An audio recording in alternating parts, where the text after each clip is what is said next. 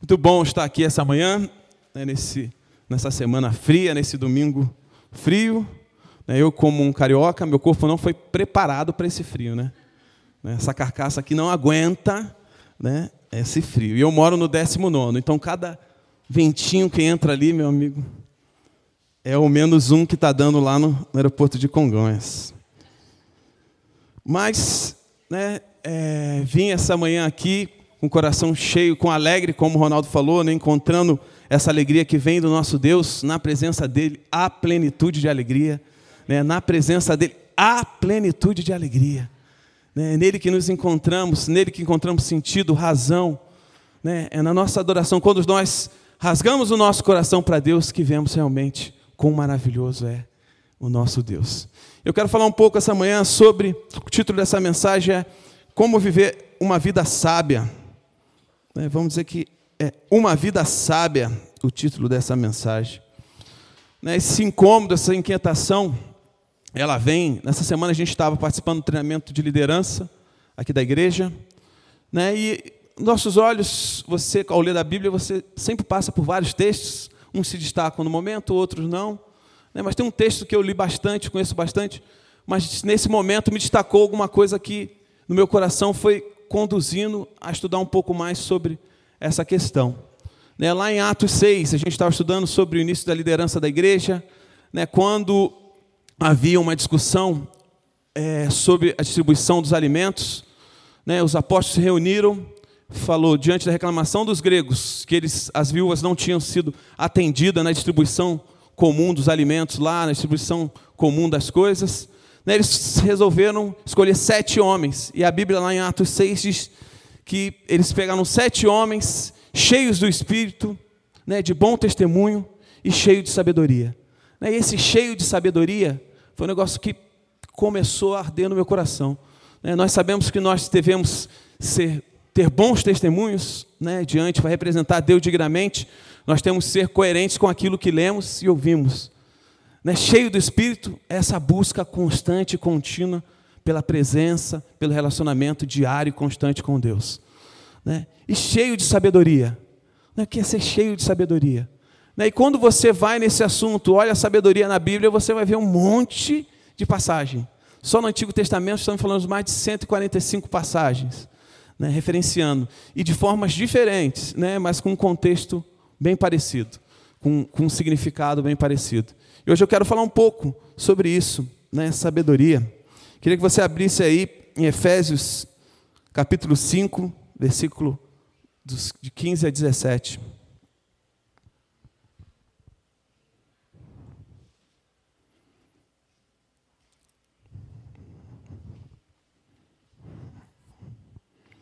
Acharam, amém?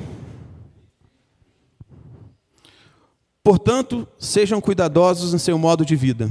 Não vivam como insensatos, mas como sábios. Aproveitem ao máximo todas as oportunidades desses dias maus.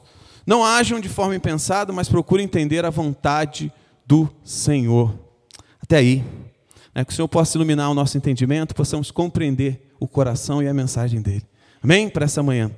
Né, nesse texto aí, como a gente já estudou aqui, a carta de Efésios, né, esse capítulo 5, essa passagem, é, por, essa passagem específica aí, ela vem num contexto que começa no final do 4, onde Paulo fala um pouco sobre o procedimento dos filhos da luz. Né, que os filhos da luz deviam buscar realmente andar em, em conformidade com aquilo que Deus, daquilo que era instrução de Deus para eles. E não se distrair ou não se enganar com as obras infrutíferas das trevas. Né? Então, essa vem lá do capítulo 4, vem desenhando, falando sobre o procedimento dos filhos da luz, vai falando um pouco o que é ser filho da luz, qual é o fruto disso.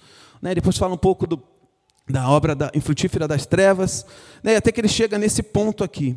Esse ponto, ele, eu destaco aqui algumas coisas que eu acho que é importante para a gente começar a compreender o que eu quero falar essa manhã. Primeiro, que ele começa, sejam cuidadosos em seu modo de vida. Quer dizer, Cuidadoso, o cuidado é para quem está em alerta em relação a algum perigo.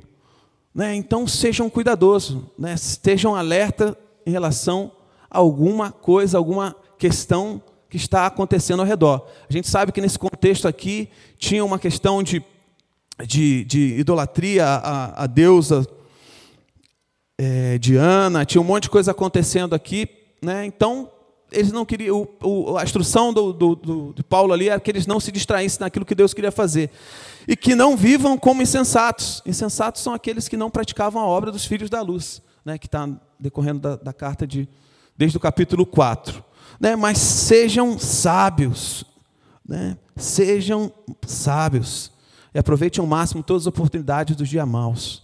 Né, a gente não vive em contexto diferente, a gente vive numa época onde a gente tem que ser sábio. Né, a gente vai falar um pouco disso. Né? E essa sabedoria é o que Deus espera para os seus filhos aqui na terra. De alguma forma, a nossa mente foi condicionada a um pensamento de sabedoria grego. Eu vi isso quando a gente foi na África, lá o Enio falou um pouco disso, do pensamento grego e do pensamento hebraico. Mas esse pensamento grego essa palavra que vem da raiz lá da origem Sofia, que é a palavra para sabedoria no grego, ela, ela, ela tem uma questão, né? o Paulo, quando trata essa questão aqui, tinha um pressuposto que a galera carregava, que é o que eles entendiam. Né? O pensamento grego aqui é enaltecer a razão, enaltecer o conhecimento, o raciocínio, a erudição. Né? O cara tinha que aquilo é acima de tudo. Tinha uma frase que dizia, né? é, o saber é mais importante que o ser. Né? Isso era o pensamento de grego, grego é colocar o, a, o conhecimento acima de tudo. Né? E a gente sabe que o homem usa o conhecimento para dominar, para exercer controle. Né? Desde a Torre de Babel, a gente vê o homem querendo ser, de alguma forma, dominar tudo para exercer controle. Né? Mas eu acho que não é isso que a Bíblia quer dizer quando a gente fala de sabedoria. Né? Não é isso que a Bíblia quer dizer quando ela fala de sabedoria. Essa sabedoria que a gente deve buscar para viver uma vida que a gente honre e dignifique o nome de Deus aqui nesta terra. Né, e a sabedoria, o que é? Né? Lá no, se a gente olhar todas as passagens que tem lá na Bíblia, você vai ver de, em várias, vários, vários significados, mas com, com um contexto um pouco parecido. Né? Você usa, a gente vê a sabedoria sendo usada para habilidade de guerra, para grande instrução, para grande conhecimento, né? Mas a gente vê também a sabedoria lá no livro de Provérbios, no livro de Jó, Eclesiastes, são os livros literatura de sabedoria, ou livros sapienciais. É uma, uma sabedoria que não está nesse campo da, da grande erudição, né? do grande conhecimento. Né? A gente estuda, estuda, estuda, a gente se tornou sábio. Né? Mas tem uma sabedoria que é essa, que eu quero falar um pouco, que vem da revelação de Deus, é da parte de Deus.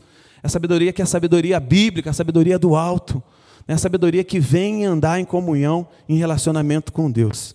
Peguei uma, uma explicação do que é sabedoria, que diz que sabedoria é a experiência do conhecimento, é a prática. Se você não coloca em prática, não vive a experiência, não haverá sabedoria.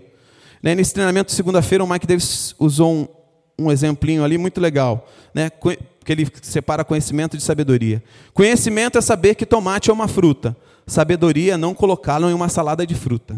Né? Então, você, se você experimentar o tomate e colocar numa salada de fruta, você ver que vai ficar horrível. Né? Então, você precisa saber. Então, para mim, diante daquilo que eu li e entendi, né, e aquilo que eu tenho colocado no meu coração, então, sabedoria é essa, fé, é essa questão prática, né, esse conhecimento ativo, esse conhecimento prático. Né, não está naquele nível do racionalismo, de acumular, de virar um grande erudito.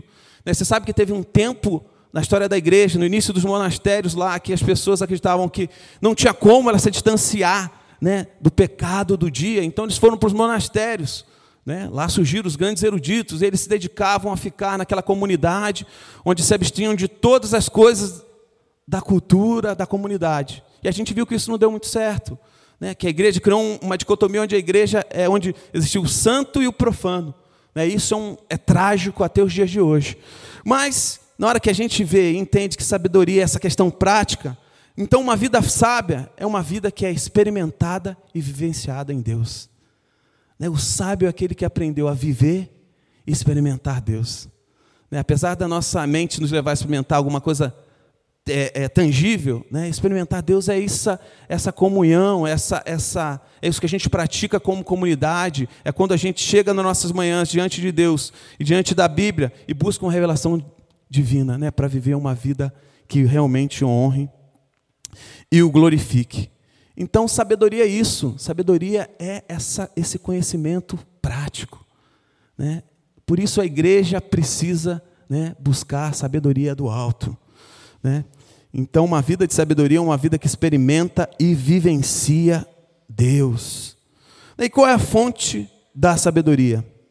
Aí a gente começa a entender um pouco. No livro de Jó, que é um livro que faz parte da literatura de sabedoria, fala um pouco sobre isso. Se você puder abrir sua Bíblia lá em Jó 28, dos versículos 20 ao 28. Vai estar ali na frente também. Né, mas essa fonte de sabedoria, quem é a fonte? Onde afinal está a sabedoria? Onde está o entendimento? Está escondida dos olhos de toda a humanidade, nem mesmo as aves do céu conseguem descobri-la. A destruição e a morte diz: ouvimos apenas rumores de onde encontrá-la. Somente Deus conhece o caminho para a sabedoria. Ele sabe onde encontrá-la. Pois ele enxerga toda a terra, vê tudo que há debaixo do céu. Determina a força dos ventos, o volume das águas, fez as leis para controlar a chuva e definiu o caminho dos relâmpagos. Então viu a sabedoria e avaliou. Em um lugar a pôs e cuidadosamente a examinou. 28. É isto que ele diz a toda a humanidade: o temor do Senhor é a verdadeira sabedoria. Afaste-se do mal é o verdadeiro entendimento. Afastar-se do mal é o verdadeiro entendimento. Meu irmão, a fonte da sabedoria que eu falo aqui é Deus. A fonte é Deus. Jó respondendo ao seu amigo aqui, ele começa a falar um pouco. Né? Ele cria algumas, algumas coisas nesse texto, dizendo que Deus é o caminho para a sabedoria. Né? De alguma forma a gente condiciona a nossa mente a buscar a sabedoria com acúmulo de conhecimento.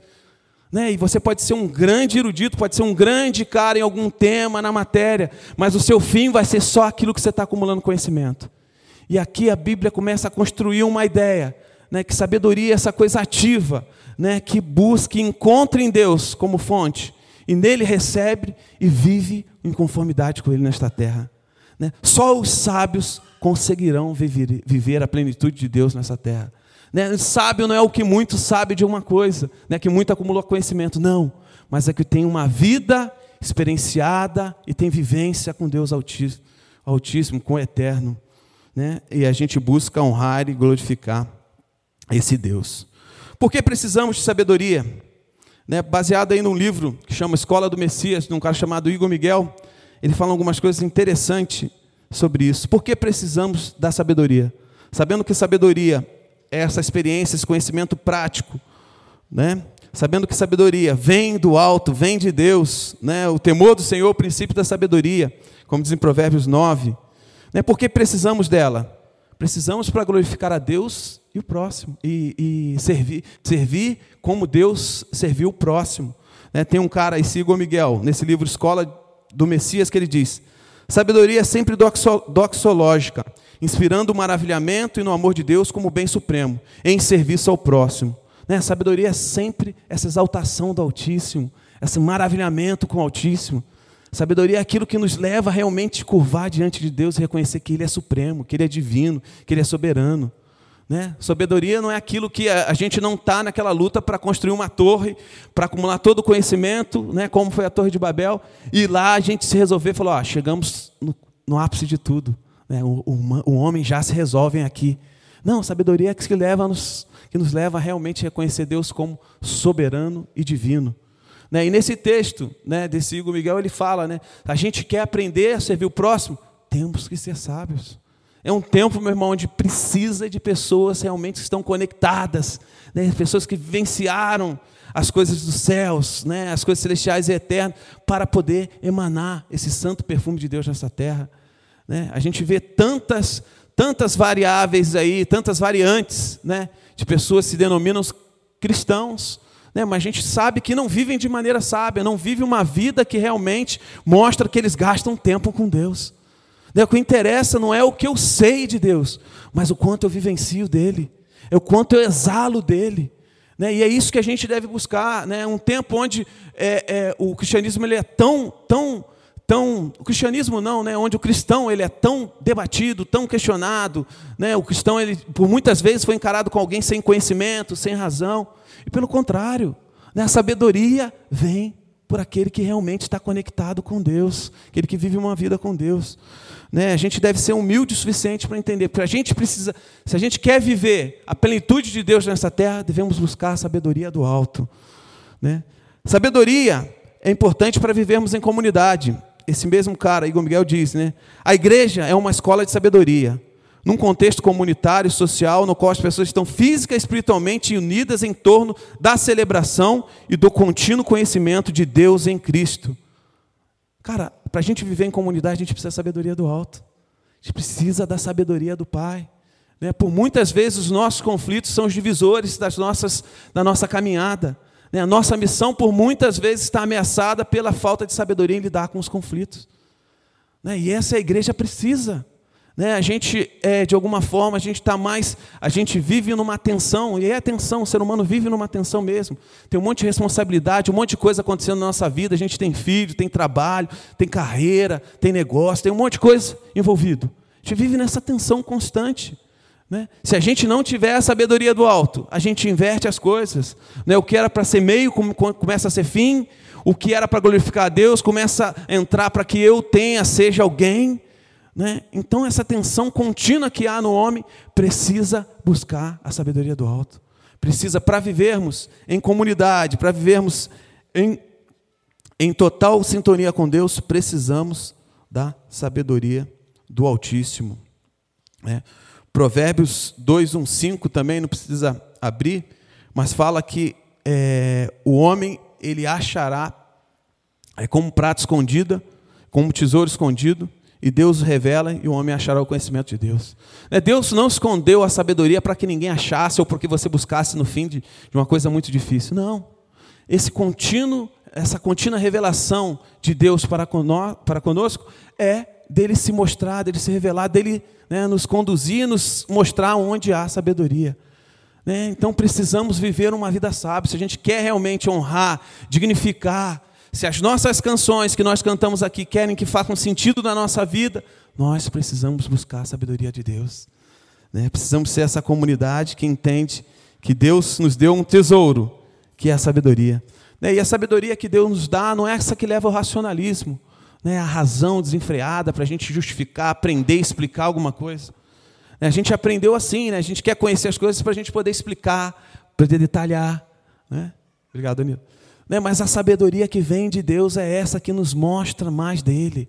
Né? Que faz, mesmo diante de uma situação como Paulo na terça-feira, se você não veio ainda, venha, que é incrível o que ele tem ensinado aqui. Como ele na terça-feira para falar de trindade, você ouve ele falar de trindade fala, hum, continuei não entendendo.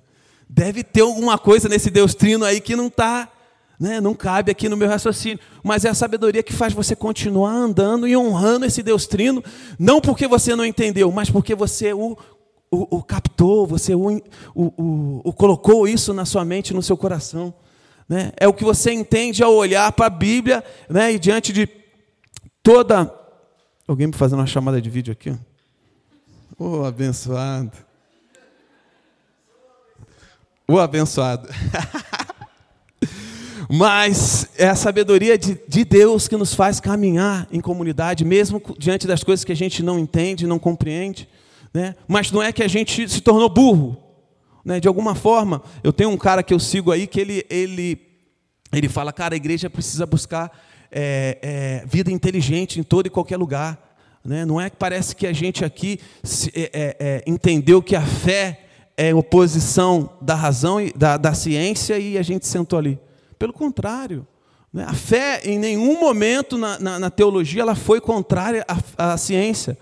Né? A fé alcança caminhos metafísicos ou caminhos de Deus que a ciência não explica. Né? Mas a fé não está para explicar a ciência. Então eu não preciso, eu não tenho problema com isso. O pessoal me, semana passada me ligaram, perguntaram, ah, queria perguntar um negócio. Falei, ah, pode perguntar. Mas nunca é coisa da alma, né? É, e aquela datação lá, será que o dinossauro foi antes ou depois da arca de Noé? Isso foi uma discussão dos jovens aí, eu sei, né?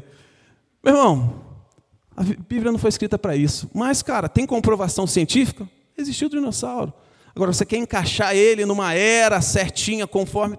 Não se preocupe com isso. Se existiu, se foi antes, depois, em qual tempo, se os sete dias não foram os sete dias. Não é esse o propósito da Bíblia. né? mas ela tem uma, uma, uma, uma linha que nos faz realmente encontrar sentido onde a ciência não dá sentido. Né? Encontrar o sentido da vida onde a gente não conhece pela nossa erudição, por muito saber, mas por andar e conhecer a Deus.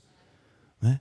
Então, tem muitas coisas que passam na nossa cabeça que, de alguma forma, a gente tende a caminhar para esse pensamento grego, porque a gente tem a tendência de querer explicar, detalhar. Né? Eu sou muito investigativo, né? eu trabalho com tecnologia, então a minha vida é investigativa, de, de buscar realmente conhecer. Né? E eu tenho tido, tido a grata surpresa né, de quantas, quanto mais eu olho para a Bíblia, mais né, eu descubro que eu não sei nada. Né? Meu conhecimento está realmente vazio.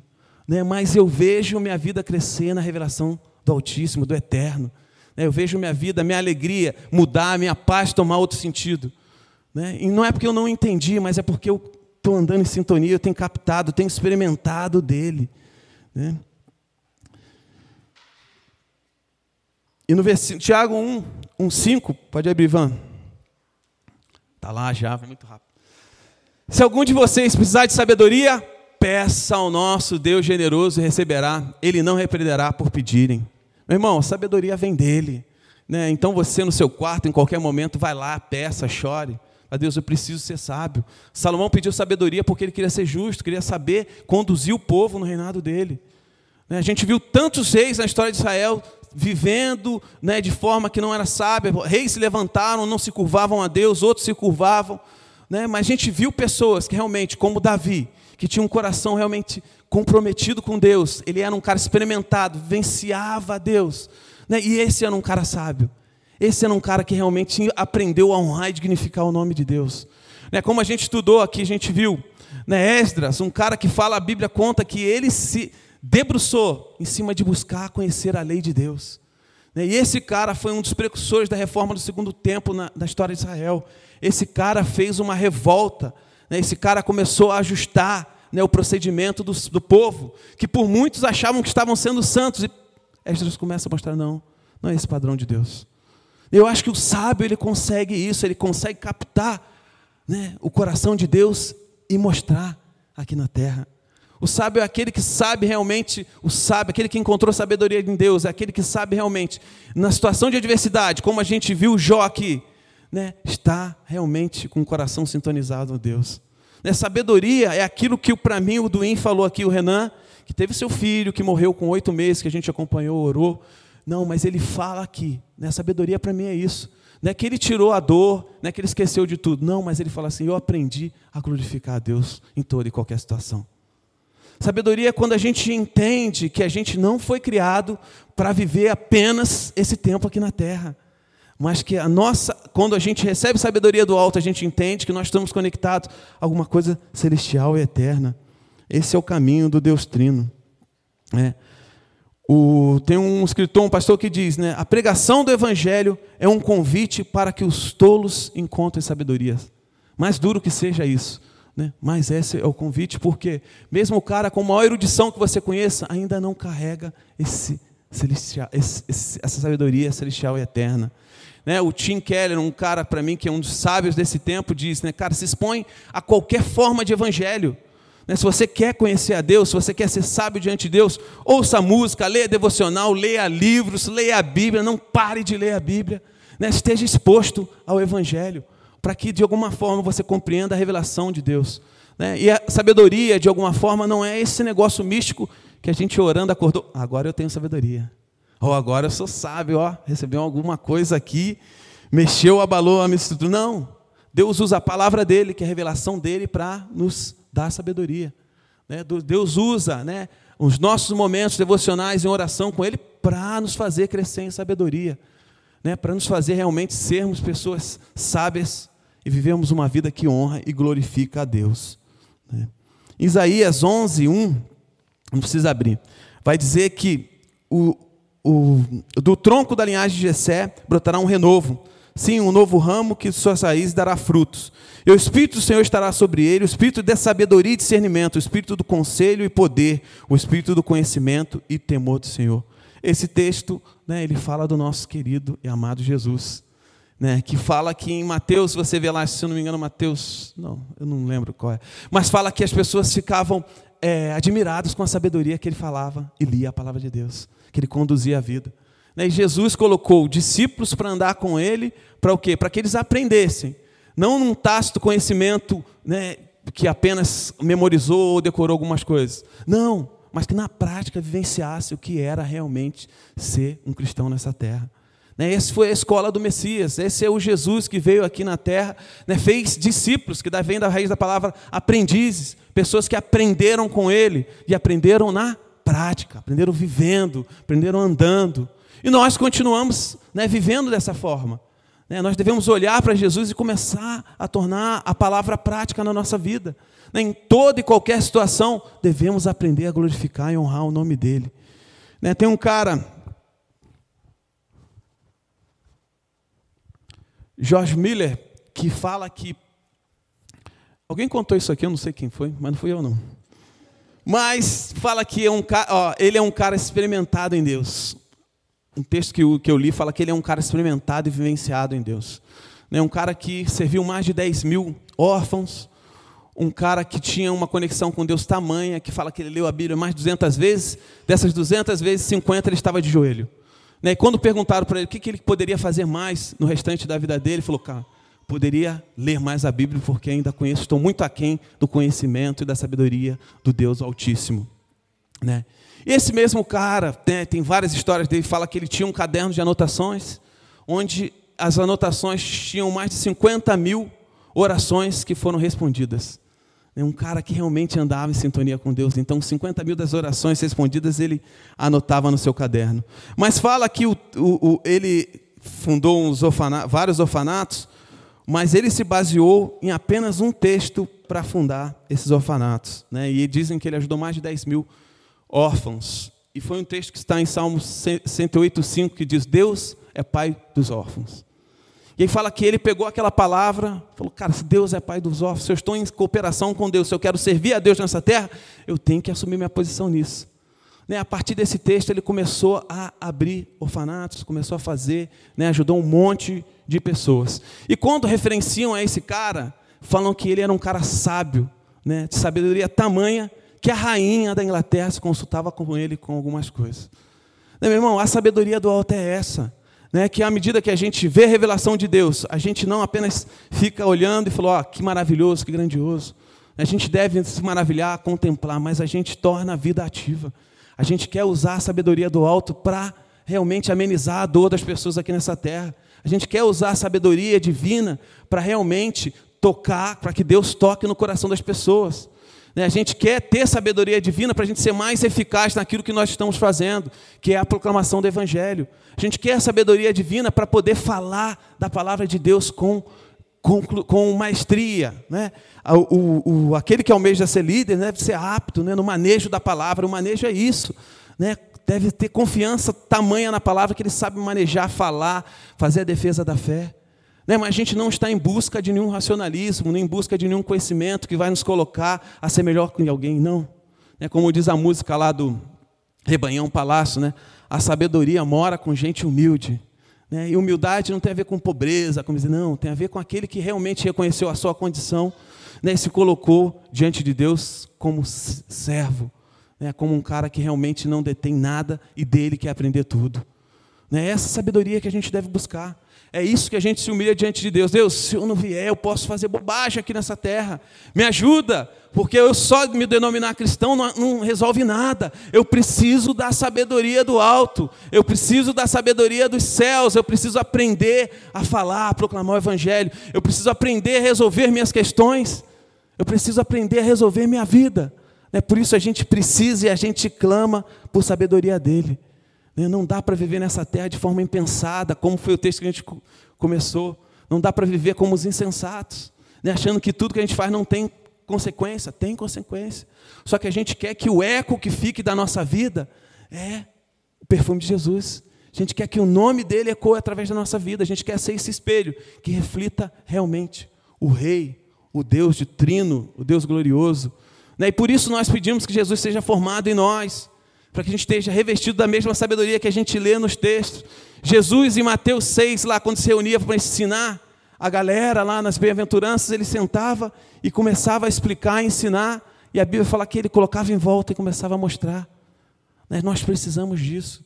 Nós somos aqueles que nos curvamos diante dele e falamos: Deus, não nos deixe viver por nossa própria forma de nosso próprio conhecimento. Não deixe que nós nos percamos na nossa própria forma de viver a vida. Né? Precisamos do Senhor, precisamos dessa revelação fresca, constante do Senhor. Né? Então a gente precisa desse Deus que nos encoraja, nos ensina a viver. Nós precisamos ser como Jesus, que realmente exalou o perfume de Cristo nessa terra. Né? Eu lembro de uma história que conta que existiam dois caras, né? e aí eles foram fazer uma, uma palestra sobre uma mensagem, uma palavra, e aí um terminou a mensagem, né, quando ele terminou, todo mundo bateu palma, aplaudiu, porque a forma eloquente que ele falava, a forma, a colocação, a organização de ideias que ele fazia era muito primorosa, e todos aplaudiram. Mas veio um outro cara, né, que chegou e começou a falar. Quando ele terminou, a plateia inteira estava em pranto, chorando. Nem chegaram para ele, para esse cara que pegou a segunda vez, falou: Cara, o que aconteceu? O que você falou? Por que a galera está assim? Ele falou: Ó, eu aprendi a conhecer o Criador, o autor das Escrituras. Eu aprendi que não só as escrituras, mas o autor é muito importante. Né? Conhecer o Deus Criador é muito importante. Né? E essa é a revelação que nós buscamos de Deus. Nós não queremos falar palavra por palavra, mas nós queremos falar a palavra de Deus. Queremos falar de Deus, queremos honrar e dignificar o nome dEle. Queremos que a nossa vida seja realmente, tenha coerência com aquilo que está escrito. Né? Que as pessoas ao olharem para a gente vão reconhecer que nós somos servos dEle que nós carregamos a sabedoria do alto, que em todo momento da nossa vida nós escolhemos andar com a sabedoria do alto. Né? E isso eu lembro o Mike do Fê que falou aqui: há uma escolha diária a ser feita. Há uma escolha diária a ser feita. Eu e você a gente tem que fazer diariamente. Né? Se a gente não treinar, exercitar, quando ele falou, se a gente não aprender a treinar, exercitar a santidade, meu irmão, a gente vai passar nessa terra aí, não sei como. Mas na medida que a gente entende, realmente exercitar esses músculos, né, buscar a Deus, olhar a Escritura, ir lá, ligar para o Ronaldo, falar, Ronaldo, isso aqui não faz sentido. Paulo, isso aqui, você falou de trindade, isso aqui não cabe na minha cabeça, como é que é? Né, buscar essa, essa, essa astúcia, né, buscar essa, essa coisa que não fica ali, né, você não se resolve enquanto você não conhecer mais a Deus. Nós estamos nessa jornada né, de conhecê-lo, de buscá-lo, conhecê-lo, para que a gente o honre cada vez mais, né, para que a gente o dignifique. Eu conheço um grupo de jovens que, quando novos, era numa igreja é, mais tradicional, e fala que eles, é, toda vez que perguntar, terminava a pregação, eles guardavam o tempo da tarde, reservavam com o pastor lá, e o pastor ia lá, começava a explicar o texto que ele falou, aquilo que eles não tinham entendido. Né? E desse movimento de jovens, né, começou uma das principais igrejas do mundo. Né, e esse grupo era de 20, 30 pessoas? Não, eram de três pessoas.